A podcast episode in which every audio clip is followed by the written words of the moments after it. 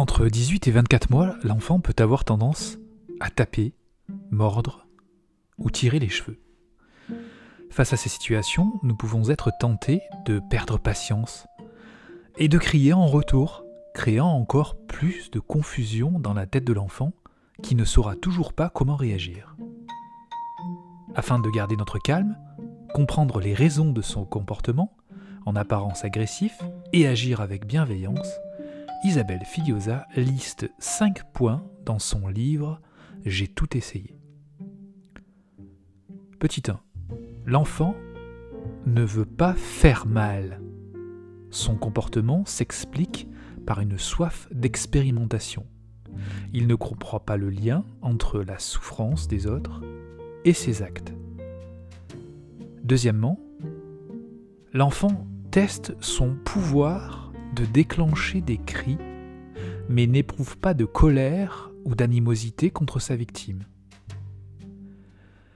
Troisièmement, les enfants de 2 ans poussent, tapent ou mordent ceux qui leur font obstacle, mais là encore, sans méchanceté. Quatrièmement, il peut s'agir vraiment de violence quand l'enfant ne parvient pas à exprimer ce qu'il ressent et à se faire entendre. Là, il tente de faire la force pour clamer son existence et sa place. Cinquièmement, lâcher est un geste qu'il a appris mais qu'il peut oublier ponctuellement sous l'effet du stress.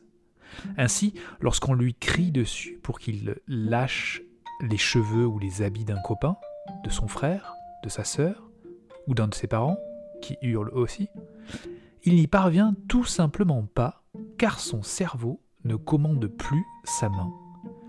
Il est nécessaire de l'aider avec douceur, en lui ouvrant délicatement la main. Quelles sont les solutions possibles? Il en existe plusieurs pour modifier le comportement des enfants. Celle qui ne fonctionne pas du tout est le recours à la violence car le cerveau de l'enfant sera alors assailli par le stress qui bloquera son apprentissage.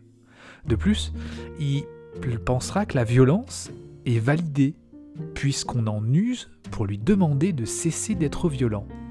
C'est assez paradoxal. Donc, il est indispensable de faire preuve de bienveillance et d'empathie afin d'aider le cortex préfrontal de l'enfant à garder le contrôle sur son cerveau Pour cela, on a plusieurs possibilités.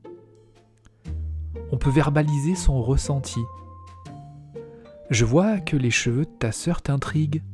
Demandons-lui si elle est d'accord pour que tu les caresses. Ils sont très doux, n'est-ce pas? Oh Je vois une petite fille très en colère. Deuxième possibilité, en l'aidant à développer son empathie. Qu'est-ce qui s'est passé avec ton frère? As-tu une idée de ce qui l'a fait pleurer? Demandons-lui. Troisième possibilité, en simulant des scènes avec des jouets ou des figurines. L'hippopotame est tombé car le tigre l'a bousculé. Regarde, il a très mal sur le côté. Essayons de le réconforter. Voyons maintenant comment le tigre peut contourner ou inviter son ami à se pousser légèrement, en lui disant par exemple S'il te plaît, merci. Encore une autre possibilité, en encourageant les gestes bienveillants, ce qu'on appelle le renforcement positif. Quand l'enfant agit avec bienveillance, on peut le remarquer en décrivant ce que nous voyons et ce qu'il a fait afin qu'il comprenne que c'est le comportement adéquat. Et en faisant ainsi, l'enfant se repasse la scène et la mémorise et arrivera à reproduire ainsi les gestes. Continuons avec une, une autre solution, avec des plantes.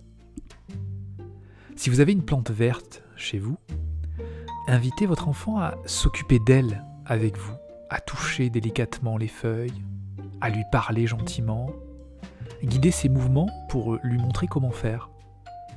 dit à quel point la plante est ravie d'être traitée ainsi.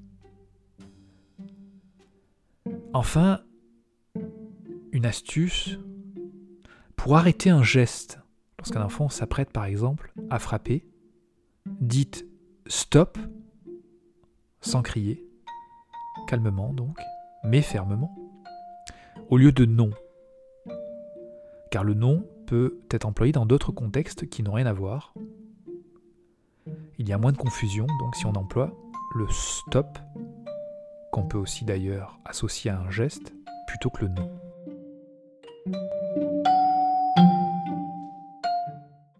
Merci de m'avoir écouté et à très bientôt pour une nouvelle capsule parentalité sur papapositive.fr.